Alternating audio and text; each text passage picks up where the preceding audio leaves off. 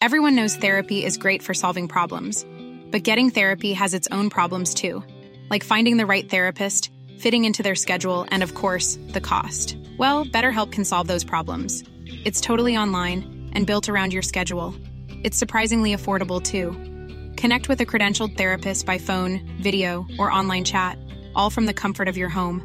Visit betterhelp.com to learn more and save 10% on your first month. That's BetterHelp H E L P. Et si tu gérais ton propre cloud avec un logiciel open source? Accroche-toi à ton casque parce qu'aujourd'hui on plonge dans le monde fascinant de Proxmox en production. Tu te demandes peut-être comment gérer 200 VM comme un pro? Tu vas bien, tu vas peut-être bien trouver euh, la réponse dans ce podcast. Alors je te l'annonce d'emblée, notre invité du jour est un véritable maître en la matière. Il gère un cluster monstrueux voué à craquer de VM avec du Ceph pour le stockage. Oui, tu as bien entendu, 200 VM. Et si tu penses que c'est tout, bah détrompe-toi parce que Valentin, il a développé une interface web pour déployer des VM avec Terraform. Ouais, ce mec, il respire le DevOps. Et en plus, il a créé sa boîte pour accompagner les entreprises à aller vers l'avenir. Alors, prépare-toi à décoller vers les sommets d'expertise. Bienvenue sur Radio DevOps, la balado-diffusion des compagnons du DevOps. Si c'est la première fois que tu nous écoutes, abonne-toi pour ne pas rater les futurs épisodes. C'est parti Bonjour à toi, chers compagnons, et bienvenue dans ce nouvel épisode d'En Aparté, l'émission où je m'entretiens avec un invité qui, euh, tu l'auras compris, aujourd'hui on va parler de cloud privé avec Proxmox et Terraform. Alors, avant de commencer, je te rappelle que j'ai créé et que j'anime une communauté en ligne francophone dédiée au cloud et au DevOps. Ça s'appelle les compagnons du DevOps. Cette communauté, c'est bien sûr le podcast que tu es en train d'écouter ou de regarder sur YouTube puisqu'il y a la chaîne YouTube, mais c'est avant tout une communauté en ligne, un forum où on échange avec plus de 1500 personnes aujourd'hui quotidiennement sur justement ce forum. Donc rejoins-nous pour ne plus être seul face à tes questions puisque euh, tu as plein de réponses sur le forum. C'est le premier lien en description pour t'inscrire ou tu peux aller sur le site compagnon-devops.fr, tu verras, il y a une petite description, tu pourras t'inscrire et tu recevras l'invitation au forum. Alors, aujourd'hui, j'ai le plaisir de recevoir l'homme qui murmurait à l'oreille des VM, à savoir Valentin Ouvrard. Alors, bonjour Valentin, est-ce que tu peux te présenter en quelques mots et nous dire ce que tu fais dans la vie? Bonjour Christophe, euh, déjà je suis ravi de passer sur ton podcast. Donc je m'appelle Valentin Ouvrard, je vis en Nouvelle-Calédonie et euh, je viens de passer euh, dix ans en tant qu'administrateur système Linux et réseau dans un fournisseur d'accès. Et euh, donc j'ai commencé classique à créer, administrer des machines. Et ça fait à peu près cinq ans que je me suis vraiment intéressé aux conteneurs grâce à Docker au début pour simplifier le packaging d'applications et petit à petit à Kubernetes, euh, l'automatisation des VM avec euh, moi je suis parti plus sur SoulStack à l'époque. Voilà et également donc des clusters de serveurs physiques euh, pour créer des VM et depuis peu j'ai monté ma société à mon compte euh, OpsNC donc pour réaliser des formations des prestations en entreprise également pour la fonction publique de Nouvelle-Calédonie et les accompagner vers ce nouveau paradigme qui est l'approche DevOps. Eh ben merci. De toute façon, je, mets le lien de OpsNC en, en description. Alors j'ai quelques questions que je pose à chaque fois euh, pour commencer dans les épisodes de, podcast, notamment ces épisodes d'interview. Et la première, c'est quelle est ta propre définition à toi du DevOps? Très bien. Moi, j'aime bien euh, illustrer ça par euh, le fait que dans le passé, on avait tendance à avoir les ops et les devs euh, dans deux bureaux séparés qui faisaient pas du tout le même travail, avec un gros mur au milieu. Et donc, euh, les seules communications qu'ils avaient entre eux, c'est s'envoyer des tickets. Et donc, euh, les développeurs étaient souvent mécontents des ops qui leur demandaient trop de sécurité ou qui mettaient trop de temps pour leur créer les machines sur lesquelles mettre leur application. Et les ops étaient souvent critiques envers les devs parce qu'ils ne cherche pas forcément à comprendre comment le système fonctionne et tout. donc le DevOps, j'ai l'impression que c'est un petit peu de casser ce mur et responsabiliser les devs euh, comment leur application doit tourner jusqu'en production et également responsabiliser les ops à mieux comprendre les besoins des devs et à leur fournir les outils pour qu'ils soient un peu plus autonomes dans leur développement. Et toi, justement, tu l'as vécu cette euh, cette séparation avec le mur entre les devs et les ops dans ton expérience professionnelle? Pas vraiment, parce que dans ma boîte euh, actuelle, euh, on a de développeurs vu qu'on est un FAI, donc on a eu au maximum trois développeurs, donc forcément, on était déjà plus ou moins dans cette approche DevOps. Mais en travaillant en prestation dans d'autres entreprises, j'ai vraiment vu ce, cette frontière avec euh, ces tickets Jira pour créer une VM qui prend une semaine, etc. Donc euh, je l'ai vécu, mais pas vraiment dans mon entreprise. Ouais, c'est quelque chose qu'on a qu'on n'a pas tous vécu. Moi, c'est vrai que je l'ai vécu. C'est pour ça qu'aujourd'hui je fais ça parce que ça m'a ça m'a vraiment traumatisé dans ma mon expérience professionnelle. Justement, toi, comment est-ce que tu as rencontré le DevOps et qu'est-ce que ça a changé dans ta vie professionnelle? On va dire que les premiers outils DevOps euh, qu'on peut qualifier de DevOps que j'ai utilisés, ça a été Docker et euh, des gestionnaires de configuration, donc euh, SoulStack. On utilisait Puppet à l'époque, mais j'ai effectué une migration vers SoulStack que je trouvais plus simple d'utilisation et aussi écrit en Python. Et vu qu'on utilise beaucoup de Python dans mon entreprise, ça permettait de potentiellement contribuer à l'outil, etc. Et donc du coup, euh, bah, déjà ces deux outils m'ont bien simplifié la vie, euh, contrairement au paradigme d'avant de d'administrer les machines comme euh, des animaux de compagnie. Et déjà j'ai fait cette transition du point de vue ops de les traiter plus comme du bétail. Et ensuite, dans un deuxième temps, ça a été la mise en place d'intégration continue pour nos développeurs, de la containerisation, le fait que le développeur pouvait facilement switcher entre plusieurs projets à base de conteneurs sur sa machine. Donc en tout cas, les, développeurs de ma boîte ont vraiment senti ce, changement et la simplicité au, niveau de leur développement. Alors maintenant, on va passer au gros du sujet. Euh, tu, tu m'as dit que tu gérais un gros agrégat Proxmox avec plus de 200 VM en production. C'est ça. Euh, ça, tu me l'as dit dans un commentaire YouTube et j'ai sauté sur l'occasion pour te poser des questions et t'as accepté. Déjà, merci. Euh, déjà, comment, euh, enfin, comment t'es venu l'idée et pourquoi tu t'es lancé là-dedans? Très bien. Euh, historiquement, on utilisait Xen sur nos serveurs physiques pour virtualiser et avec un outil euh, développé par Google, il me semble, qui n'est plus trop d'actualité, mais qui s'appelait Ganeti, et qui permettait déjà de d'avoir donc des, des VM avec des disques flottants et pouvoir effectuer des live migration entre les serveurs physiques. Donc c'était un bon outil, mais uniquement en ligne de commande et il y avait, enfin il y avait quand même quelques problèmes, donc pas d'interface, pas d'API, tout à base de script et tout, c'était pas pérenne euh, sur le long terme, je trouve. Et du coup, on a cherché un remplaçant en acquérant des nouveaux serveurs et en souhaitant renouveler notre parc de machines virtuelles. Et donc, j'ai, j'ai fait un peu de veille et c'est Proxmox qui m'a paru le plus, le plus production ready pour faire ça, étant donné que nous, on travaille beaucoup en open source. Par exemple, on n'a pas envie de payer une licence VMware. VMware est très répandu en Nouvelle-Calédonie mais nous, on, voilà, on voulait rester sur des technos open source ou plus ou moins, parce que même s'il y a des subscriptions et tout, on est resté sur la, la, plateforme gratuite. Et au début, donc, on a fait des POC, euh, au début sans le côté euh, live migration, donc c'était simplement pour héberger les VM. petit, à petit, on est parti sur euh, donc euh, pas Ceph au début, mais d'autres technologies, FS notamment, pour pouvoir migrer les VM, etc. Et ça s'est vite euh, retrouvé en production sur deux clusters parce qu'on avait deux sites différents. Donc on a eu historiquement deux premiers clusters Proxmox. Donc ça remonte déjà à trois versions, il me semble. Et bah comme ça s'est très bien passé, on a franchement euh, ça, fait plus de quatre ans qu'on fait de la production dessus. On n'a jamais eu un crash dû à Proxmox au niveau des machines, etc. Donc euh, assez content et donc récemment on a monté encore des nouveaux clusters pour euh, faire la migration sur Debian 12 et on est toujours satisfait euh, de l'outil. Bah du coup, tu as répondu à ma question suivante. Je voulais te demander qu'est-ce qui t'a poussé à choisir Proxmox, mais du coup, euh, est-ce que tu peux nous parler des autres solutions que tu as écartées et pourquoi tu les as écartées au profit justement de Proxmox?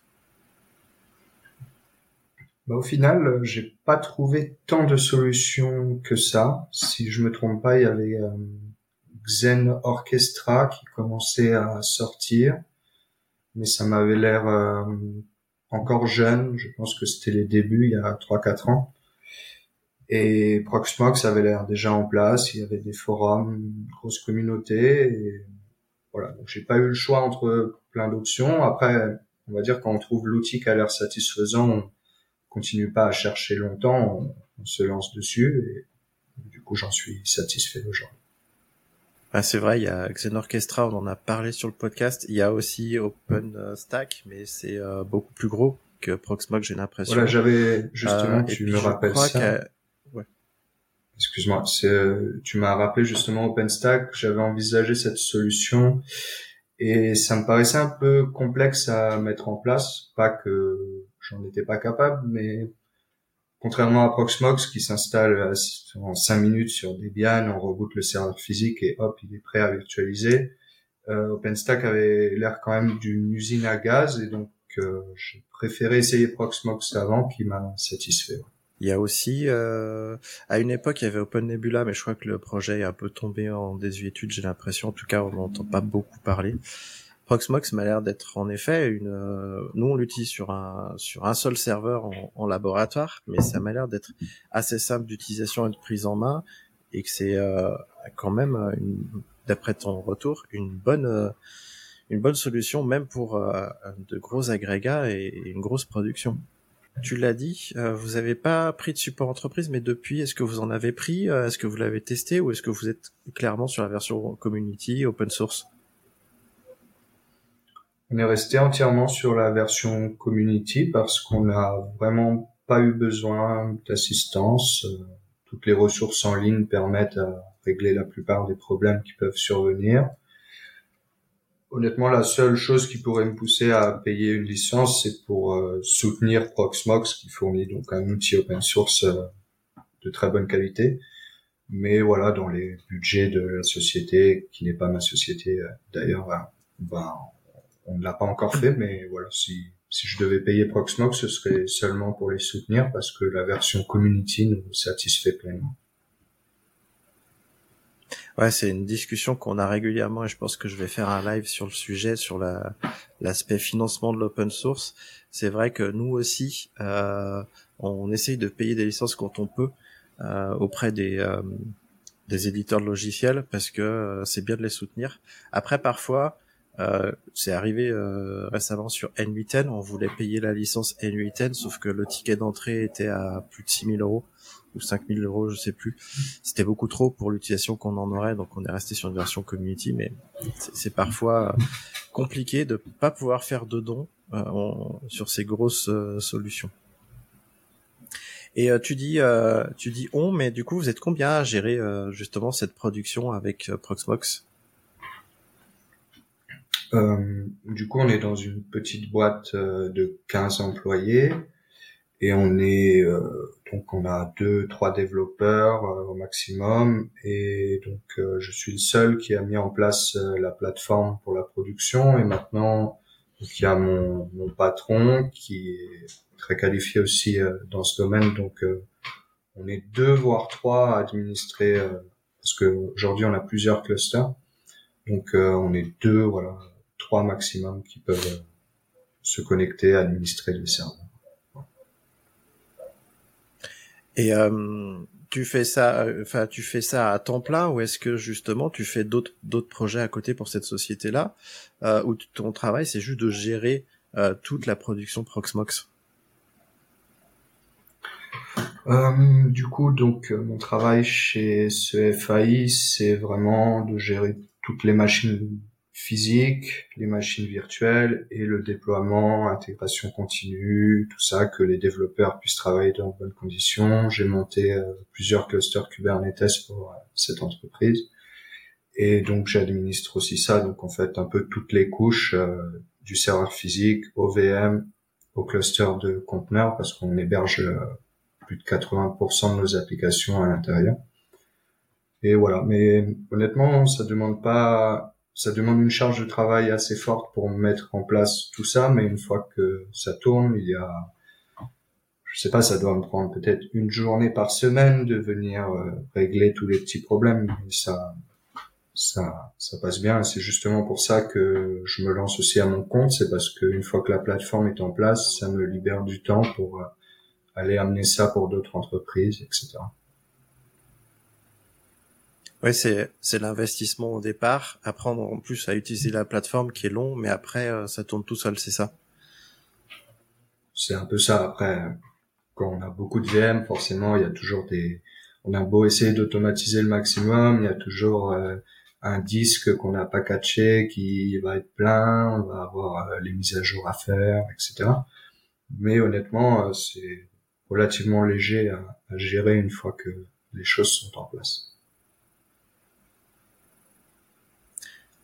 Bon, alors tu m'as dit que tu gérais euh, justement euh, euh, ton Proxmox avec Terraform. Alors, dans ma question, il y en a deux. Il y a la première, c'est est-ce que tu utilises Terraform pour justement installer et configurer Proxmox au départ, ou est-ce que tu utilises Terraform pour gérer tout ce qui est à l'intérieur du Proxmox, les réseaux, les VM, etc.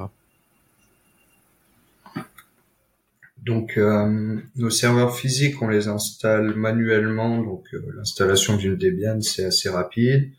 Et ensuite, on les on les relie tous ensemble à SolStack. Donc il y a un serveur qui va être master et tous les autres serveurs physiques qui vont être euh, mignons de, de SolStack. Et donc on a des recettes de configuration pour installer tous les composants de Proxmox. Donc en fait, le, la seule partie longue, c'est d'installer Debian sur tous les serveurs physiques. Et ensuite, automatiquement, on déploie le cluster Proxmox euh, en 5-10 minutes avec euh, SoulStack.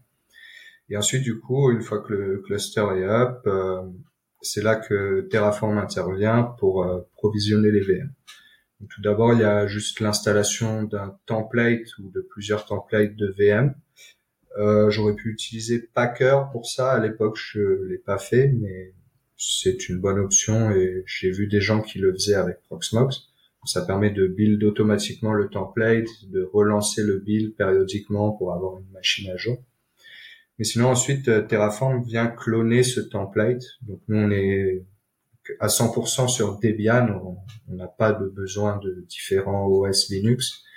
Et donc du coup, on vient cloner ce template et Terraform, enfin, Terraform clone ce template et vient modifier les paramètres de la VM avec Cloud Init qui arrive derrière, comme ça au démarrage de la VM, Cloud Init vient mettre la bonne adresse IP, euh, le hostname, la clé SSH pour s'y connecter, etc. Et donc euh, ensuite, on a Terraform qui vient installer le l'agent de SolStack directement dans la machine Debian. Et donc notre machine, une fois qu'elle sort de la création avec Terraform, elle est déjà prête à recevoir euh, toute sa configuration. Donc en moins de 10 minutes, euh, notre machine est entièrement prête à recevoir un service, que ce soit une base de données ou autre chose. Ouais, quand tu parles des templates, c'est euh, les images, euh, les images ISO que tu vas que tu vas déployer sur tes VM, c'est ça?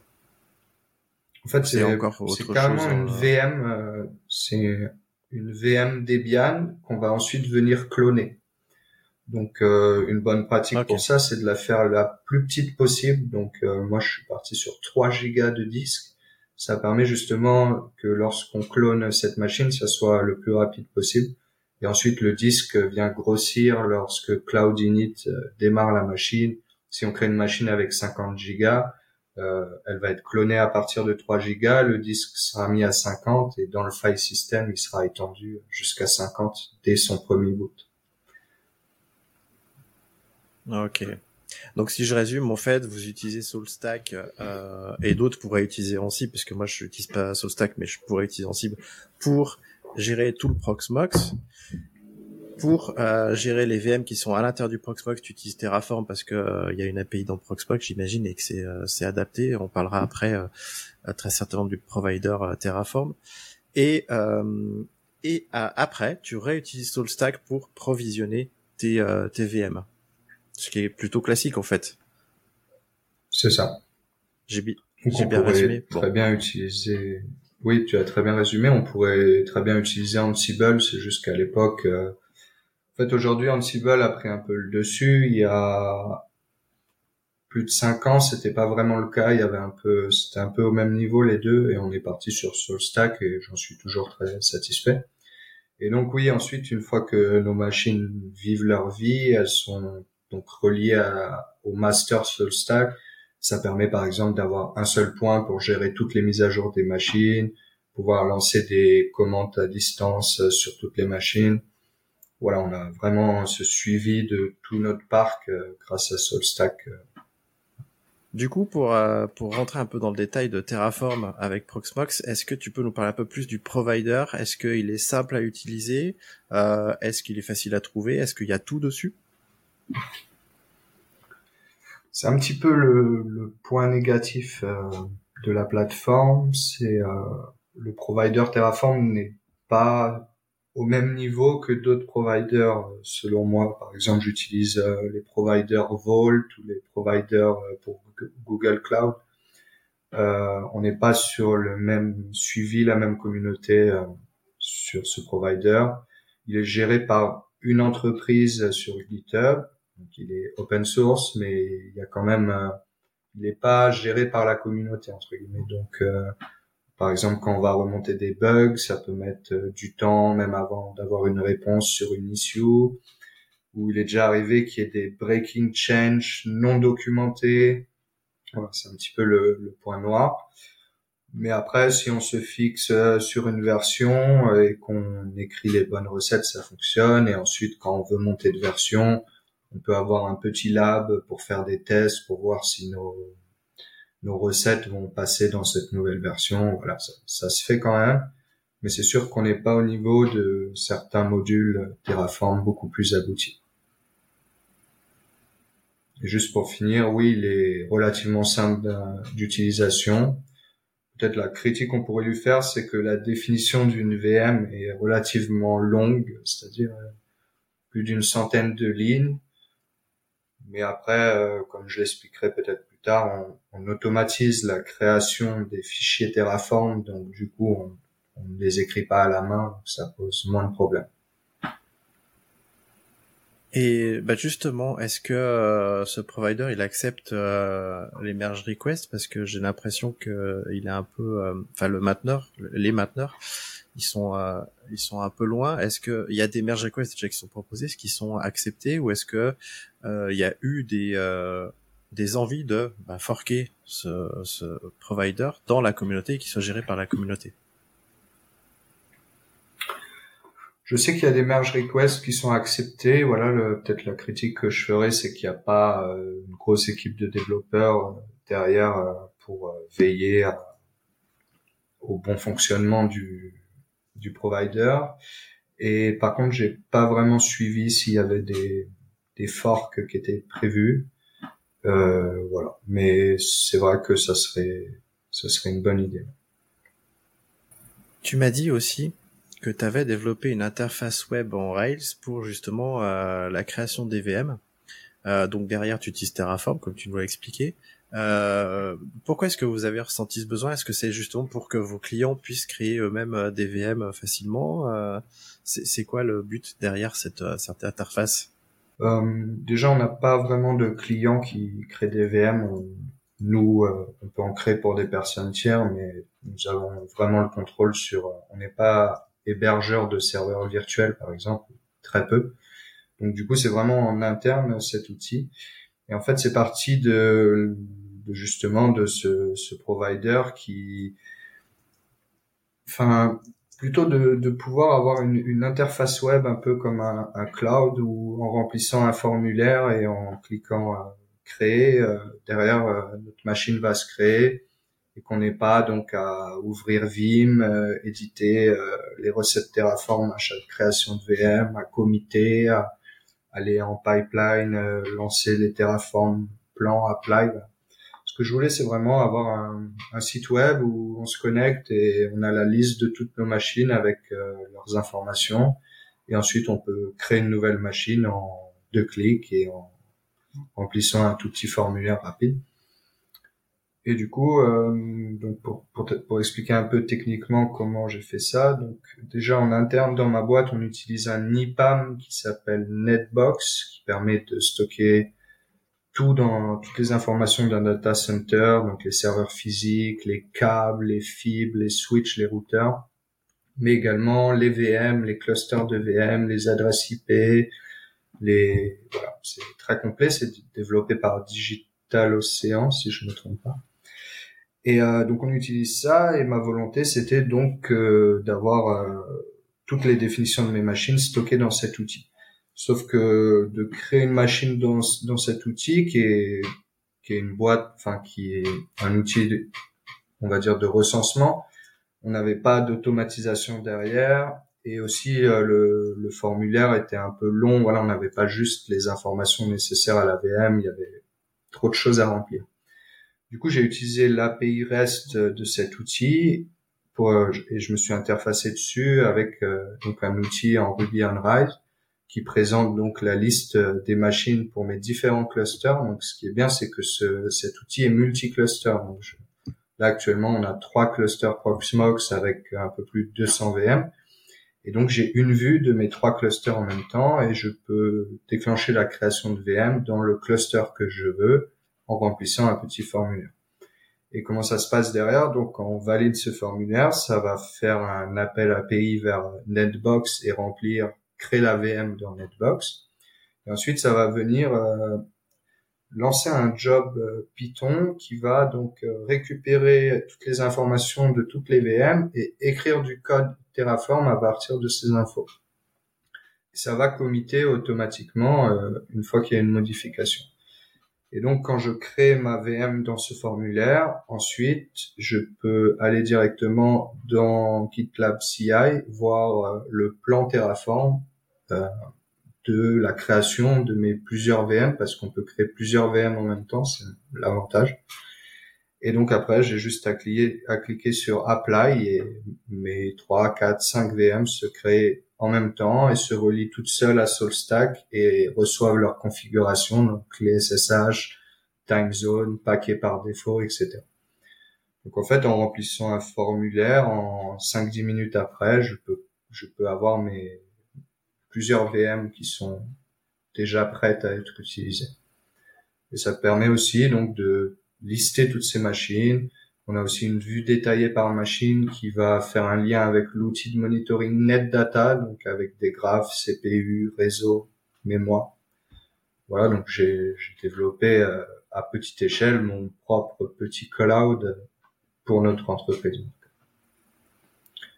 Et c'est open source sur gitlab.com, mais j'ai pas eu le temps de, de, de faire euh, documentation et de le rendre, euh, on va dire, utilisable par tous les clusters Proxmox. D'accord, c'est le code est open source, mais c'est encore un peu interne à notre entreprise.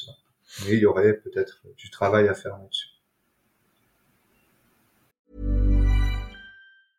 I'm Sandra, and I'm just the professional your small business was looking for. But you didn't hire me because you didn't use LinkedIn jobs. LinkedIn has professionals you can't find anywhere else, including those who aren't actively looking for a new job but might be open to the perfect role, like me. In a given month, over 70% of LinkedIn users don't visit other leading job sites. So if you're not looking on LinkedIn, you'll miss out on great candidates like Sandra. Start hiring professionals like a professional. Post your free job on linkedin.com/people today. Everyone knows therapy is great for solving problems, but getting therapy has its own problems too, like finding the right therapist, fitting into their schedule, and of course, the cost. Well, BetterHelp can solve those problems. It's totally online and built around your schedule. It's surprisingly affordable too. Connect with a credentialed therapist by phone, video, or online chat, all from the comfort of your home. Visit betterhelp.com to learn more and save 10% on your first month. That's BetterHelp, H E L P. Ouais, c'est la question que j'allais te poser justement si vous aviez libéré euh, cet outil-là. Eh ben, écoute, je te demanderai le lien euh, euh, dans notre conversation privée. Je le mettrai dans les notes de l'épisode et peut-être qu'il y aura des contributeurs et contributrices, qui sait. Ça serait super. Euh, bah, je le souhaite en tout cas. Alors, on va parler un peu, euh, un peu en détail du, euh, du cluster Proxmox. Techniquement, euh, comment ça se passe? Vous avez combien de serveurs physiques? Parce que j'ai cru comprendre que vous avez des serveurs physiques. Dans chaque agrégat. Est-ce que vous limitez le serveur physique euh, dans chaque agrégat? Est-ce que c'est les vôtres? Est-ce que vous les prenez dans un data center spécifique? Euh, Comment ça se passe au niveau infrastructure? Très bien. Donc, ces deux dernières années, on a construit notre propre data center à côté de nos bureaux parce qu'historiquement, on était euh, dans des data centers un peu hybrides, c'est-à-dire euh, des baies dans un local commercial avec des clims. Là, on a construit un vrai data center pour euh, pour notre société. Et du coup, on a en même temps euh, renouvelé euh, tous nos serveurs et donc on a pu monter. là, je vais te parler des, des, nouveaux clusters. Donc, on a aujourd'hui deux clusters Proxmox un avec huit serveurs physiques euh, de génération récente Dell et un autre avec six. Et on a quelques serveurs en spare au cas où il y ait des problèmes euh, sur le châssis. Et donc euh, c'est des serveurs relativement puissants avec 64 CPU, plusieurs centaines de gigas de RAM. Et du coup, on a euh, ces deux clusters qui permettent donc de redonder nos services. Donc, par exemple, les reverse proxy vont être sur chacun des clusters, les DNS parce qu'on aura des DNS autoritaires, des DNS récursifs pour tous nos clients. Et donc, du coup, on redonde pas mal entre deux clusters physiques de deux clusters Proxmox qui sont dans deux zones différentes. Et voilà, donc euh, sur ces nouveaux clusters, on a utilisé Ceph qui est intégré à Proxmox. Et honnêtement, Ceph c'est une technologie relativement compliquée à mettre en place. Je dirais que c'est un petit peu comme euh, OpenStack. C'est voilà, des gens, c'est leur travail, ils administrent des clusters Ceph. Dans Proxmox, c'est vraiment très bien intégré et en, en lisant un peu de documentation, on se retrouve donc avec un cluster Ceph fonctionnel et prêt à faire de la production. Et donc ensuite, euh, nos VM donc, peuvent avoir accès à, à ce storage et peuvent euh, basculer de serveur physique en serveur physique sans la moindre interruption. Et donc pour ça, on a dédié des SSD, on a dédié 4 SSD par serveur physique pour le cluster Ceph. Donc on a à peu près euh, 6 Tera, il me semble, de stockage redondé euh, avec Ceph pour nos VM. On met pas toutes les VM à l'intérieur parce que on juge que c'est seulement les VM qui ne sont pas redondées. Par exemple, notre serveur GitLab, il va être dans Ceph, mais par contre, euh, des reverse proxy où on va avoir euh, 4 ou 5 reverse proxy, là, on les met en LVM local parce que si on perd un reverse proxy, il n'y a aucun problème, euh, les autres prennent le relais grâce à BGP. Donc euh, voilà pour la partie euh, disque et stockage. Et oui, en plus, voilà, on a fait du euh, bonding aussi pour. Oui. Ouais, je disais, ton reverse proxy, en plus, euh, son, son, sa configuration, elle est gérée par du code, j'imagine. Donc, si tu le perds, c'est pas grave parce qu'il n'y a pas de données euh, vraiment métier à garder. Ça. C'est ça, la, la, plupart de nos machines, euh, que ce soit DNS, reverse proxy, tout vient du gestionnaire de configuration, donc les VM sont un peu jetables. Il va que y avoir, euh, par exemple, des clusters de MariaDB, euh, SQL. Ça, bien sûr, les, les données sont importantes, mais euh, les backups sont centralisés ailleurs. Enfin, voilà. Mais c'est voilà, les VM qui ne sont pas sur des storage redondés sont plutôt des VM jetables que si elle a un problème, on peut la supprimer, la recréer assez facilement. Ok, euh, je t'avoue, moi je me suis jamais lancé dans Safe euh, parce que ça me faisait un peu peur. Tu confirmes un, peu mes peurs. Euh, du coup, ça t'a pris combien de temps à le prendre en main, même si c'est, si j'ai compris que c'était bien intégré maintenant aujourd'hui à Proxmox, t'as quand même dû lire quelques docs, comme tu l'as dit. Est-ce que ça t'a pris du temps à, à comprendre au moins comment ça fonctionnait Ceph et c'est quoi finalement les intérêts de Ceph? Euh, Est-ce que tu peux en parler un peu pour euh, les auditrices et auditeurs qui connaîtraient pas, le démystifier un petit peu en quelques mots? Très bien.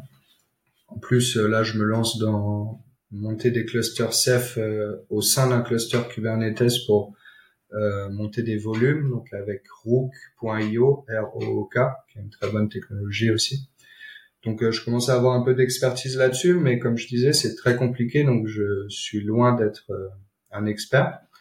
Mais donc on a plusieurs composants dans un cluster. On va avoir des managers, des monitors qui vont être présents donc un peu sur tous les serveurs physiques. Et euh, ensuite les disques qu'on va donner. On peut pas donner une partition ou un LVM à Ceph, on lui donne un, un disque physique. Ça, ça s'appelle un OSD.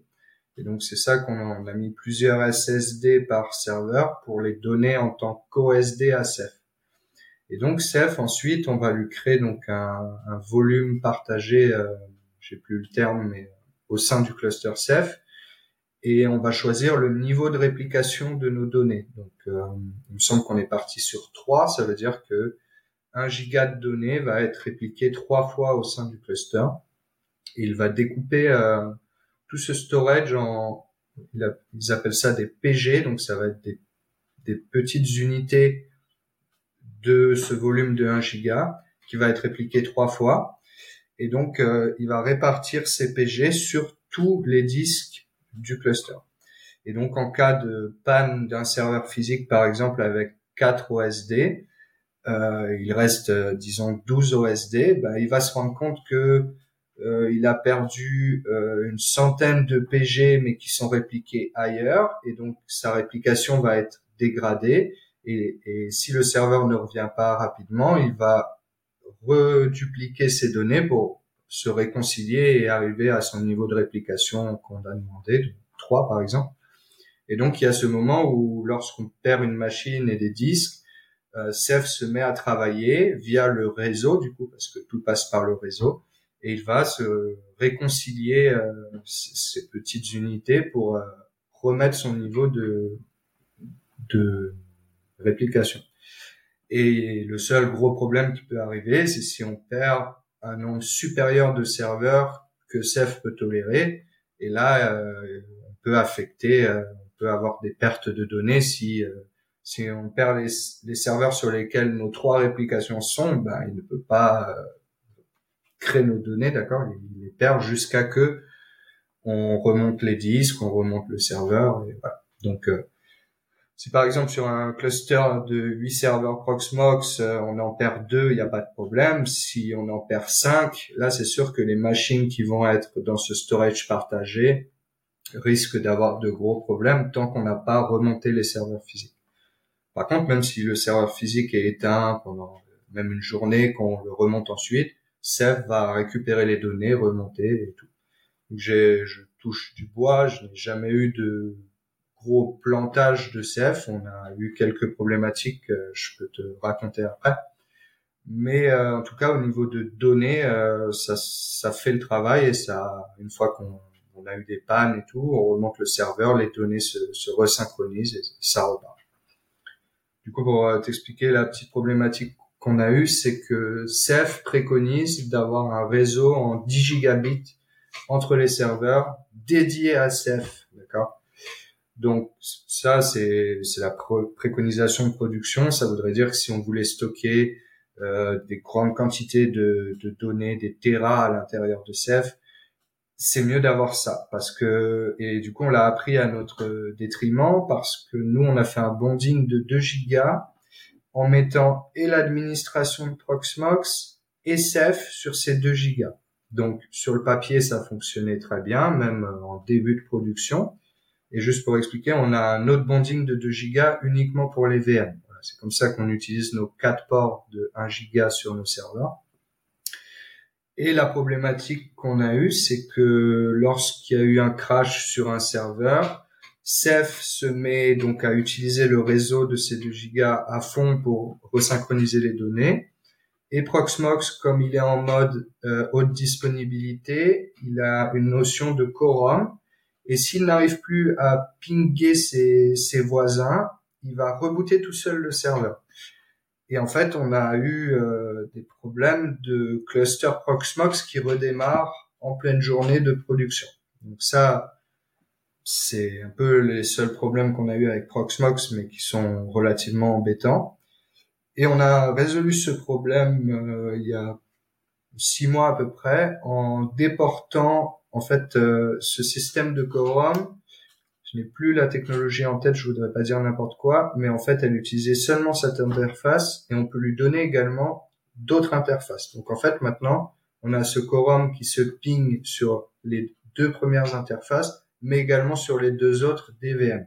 Donc en fait si Ceph vient prendre trop de réseau, euh, ça va plus rebooter parce que Proxmox va quand même arriver à se pinguer via les interfaces DVM. Mais voilà, ça s'appelle CoroSync, je viens de me souvenir. En fait, en modifiant un peu la configuration par défaut de CoroSync, on a réussi à régler ce problème qui était quand même majeur parce que sur plusieurs années, on a eu quand même quelques reboots de tout le cluster euh, à des moments euh, aléatoires voilà un peu mon expérience avec CF et avec les seuls problèmes qu'on a eu avec Proxmox, mais c'était pas vraiment sa faute si on veut le dédouaner, c'est que on, bourrinait euh, sur les interfaces euh, réseau. Oui, ça fait euh, ça fait transpirer les ops ce genre de truc. Donc si, si j'ai bien suivi, parce que ça faisait partie de mes questions, c'est pour être performant, finalement, Ceph, il a besoin bah, d'avoir sa propre carte réseau dédiée qui ne sert qu'à lui. Et tu nous l'as dit, euh, les préconisations c'est 10 gigabits, donc c'est pas non plus à la portée de tout le monde. Euh, ça veut dire que ton serveur doit avoir plusieurs cartes réseau et que tu dois en dédier une pour Ceph. Mais dans votre cas, est-ce que justement sur vos 2 gigabits qui étaient partagés, à part ce problème-là, est-ce que tu as vu des problèmes de performance ou est-ce que c'est assez performant euh, justement par rapport, bon, ce sera jamais aussi performant qu'un SSD sur la machine, mais est-ce que c'est bien bien performant ou est-ce que vous avez quand même des latences euh, euh réseau euh, sur l'utilisation disque euh, J'aurais pas de chiffres de performance à te donner. Par contre, euh, j'ai des comparatifs entre NFS, ClusterFS. Et Ceph est largement au-dessus. Euh, ClusterFS, c'est le premier qu'on a utilisé. Là, on avait vraiment des VM qui, qui étaient lentes. Par exemple, euh, on a déjà mis des serveurs SQL dans ClusterFS. Euh, dès qu'il y avait trop de données, ça s'est mal passé avec euh, tous les petits binaires, etc. Euh, et NFS, on a donc des NAS qui peuvent fournir des disques euh, à Proxmox, enfin du storage NFS. Et là aussi, les performances sont pas super. Et avec Ceph, là, on, se retrouve, euh, donc on n'est pas au même niveau qu'un SSD local, mais étant donné que les données sont quand même, on va pas chercher les données loin dans le réseau, les données sont en partie sur la machine directement. On a des performances euh, relativement acceptables pour mettre euh, bah, par exemple euh, mon, serveur GitLab qui stocke tout et, et là-dessus et ça, ça fonctionne très bien. Mattermost aussi qui pourtant la, la base de données Mattermost elle, elle, consomme pour tous les utilisateurs. Ça, ça fonctionne très bien. Je, je sans trop m'avancer, je, selon moi, c'est la technologie de storage réseau la plus aboutie et la plus performante. Oui, alors sans parler d'outils propriétaires ensuite euh, que je ne connais pas. Non, en effet. Alors j'allais dire à notre auditrice et auditeur, si ça t'intéresse, c'est du stockage. Euh, ah, c'est j'ai oublié le terme. Ah, c'est du stockage distribué. Voilà. Euh, c'est pour ça que Ceph, justement, t'en parlais justement avec Rook Poyo, est en train, j'ai l'impression, de manger petit à petit beaucoup de parts de marché sur ce, sur ces problématiques de stockage. Dès qu'on fait de la haute dispo et du distribué, c'est toujours euh, compliqué, et encore plus dans Kubernetes. Euh, et, et, moi, j'ai fait du NFS dans Kubernetes et, je sais à quel point c'est en effet euh, un peu lent, mine de rien.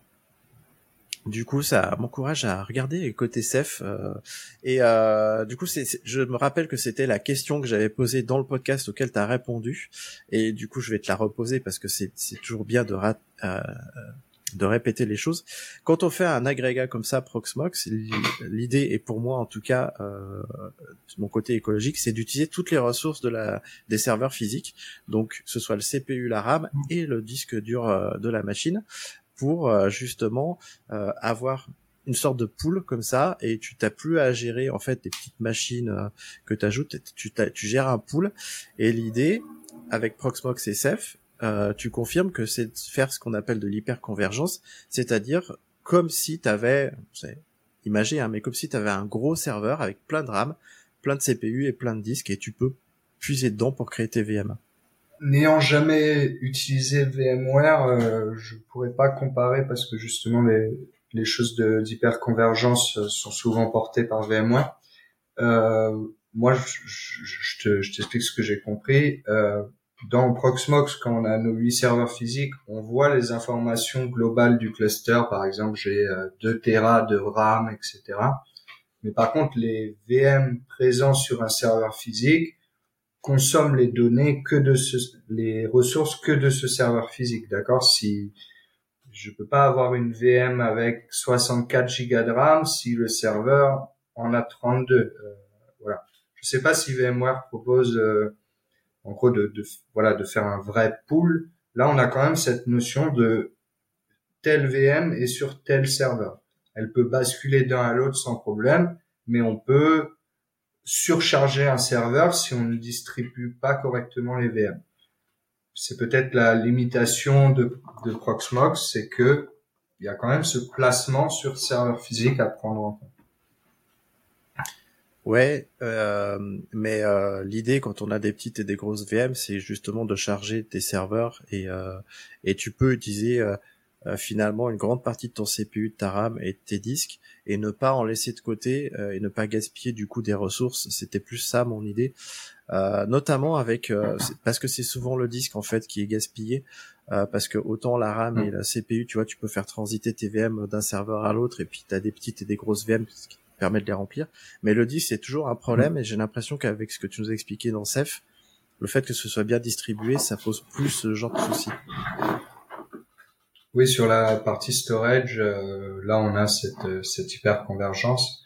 C'est-à-dire que nous on a du storage minimaliste euh, sur les serveurs physiques. Je parle peut-être de 300 gigas, donc c'est du LVM classique et ensuite on donne le plus de disques possible à Ceph pour avoir donc ce storage partagé et là du coup tous les serveurs physiques qui ont accès à ce storage peuvent euh, accepter des VM qui ont ce storage etc donc là on a cette convergence au niveau du storage uniquement en tout cas Merci. Tout à l'heure, tu as parlé d'un, t'as parlé d'un truc. Alors, je voulais réagir, mais je voulais pas t'interrompre. Tu as parlé de spare. Euh, pour les gens qui n'ont pas l'habitude, notamment moi, parce que j'ai déjà entendu ça, mais je, je connais pas la définition de spare. Est-ce que tu peux définir ce qu'est euh, une machine spare? Je crois que c'est le terme que tu as utilisé. Et à quoi ça sert en fait? Je suis pas expert là-dessus, mais je crois qu'il y a deux types de spare. Il y a le cold spare et hot spare. Hot spare. Nous, c'est on a des serveurs physiques euh, dans nos bureaux qui sont neufs installé et prêt à venir remplacer un, un serveur physique. C'est-à-dire euh, si on a euh, des CPU et tout qui se mettent à cracher sur un serveur ou toute la stack réseau qui ne fonctionne plus, on va récupérer les disques, les mettre dans ce serveur physique, venir le raquer et en l'allumant, il va prendre le relais comme s'il était le serveur d'avant. Donc c'est ça comme spare qu'on fait. Et je pense que les, les hot spares, c'est des serveurs physiques qui sont déjà raqués en data center et qui sont prêts à prendre le relais le plus vite possible. Nous, on a quand même une intervention manuelle pour venir. Euh, Mais c'est sûr que c'est quand même confortable d'avoir. Euh, donc, on a un cluster Proxmox de 8. Si un jour il est bien rempli et qu'on ne peut pas se permettre de d'en perdre un, c'est vraiment bien d'avoir euh, des serveurs neufs prêts à prendre le relais en cas de problème en une demi-heure maximum. Cool. Euh, en tout cas, c'est ça promet. Je pense que je vais faire écouter euh, cet épisode de podcast à mon associé euh, parce qu'on s'intéresse beaucoup à Proxmox et on se demande si ça peut pas être une de nos solutions pour pour l'avenir.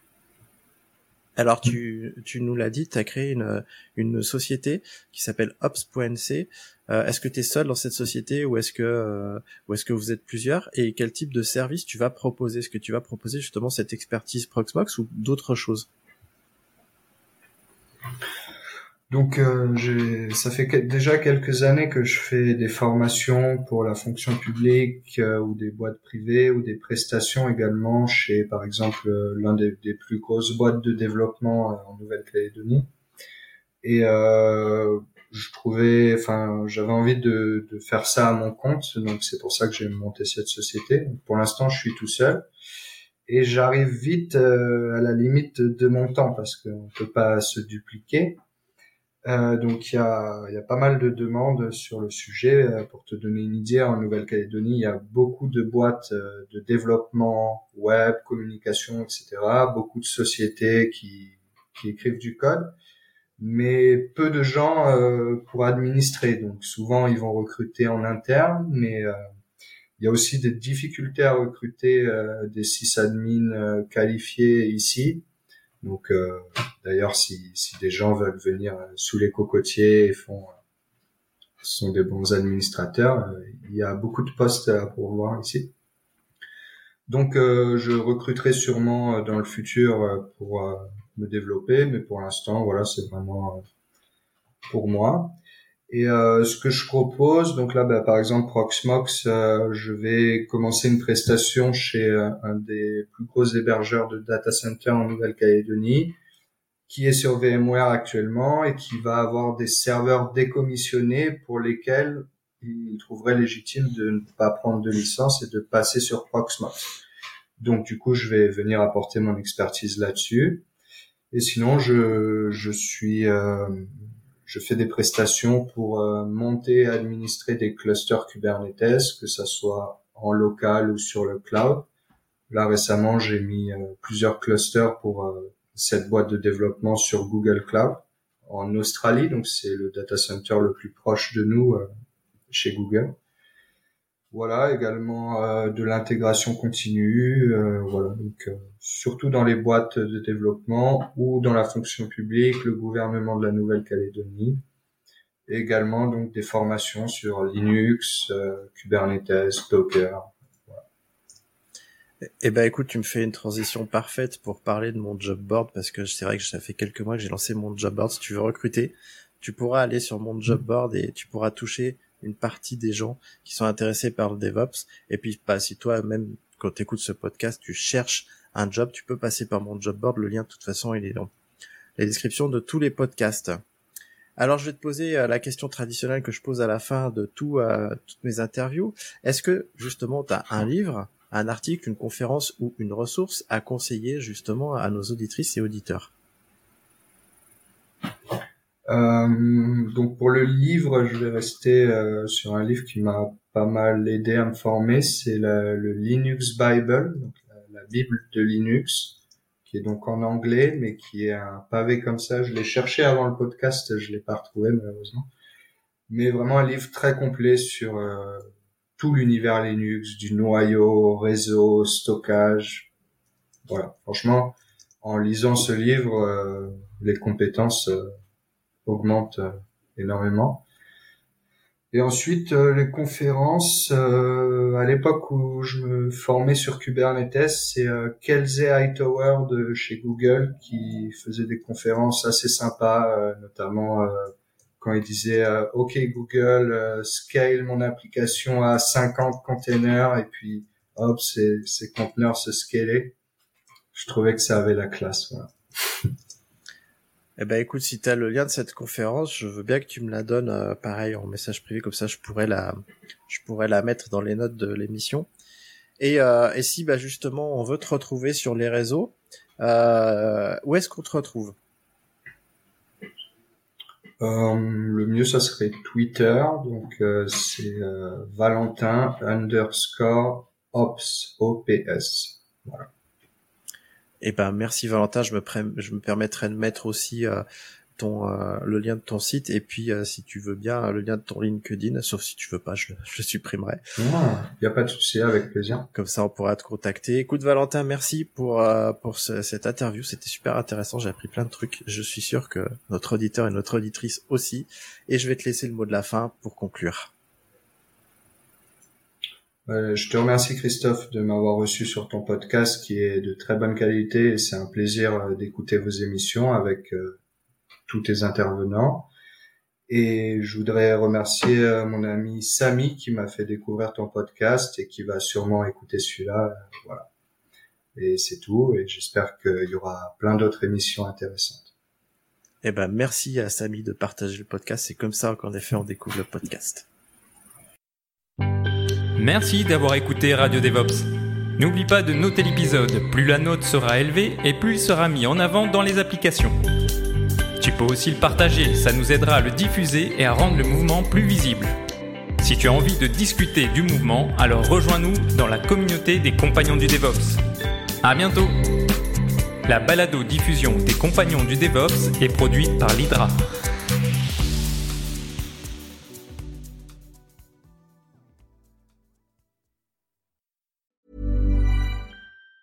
Planning for your next trip? Elevate your travel style with Quince. Quince has all the jet-setting essentials you'll want for your next getaway, like European linen, premium luggage options, buttery soft Italian leather bags, and so much more. And it's all priced at 50 to 80% less than similar brands. Plus, Quince only works with factories that use safe and ethical manufacturing practices. Pack your bags with high-quality essentials you'll be wearing for vacations to come with Quince. Go to quince.com slash trip for free shipping and 365-day returns.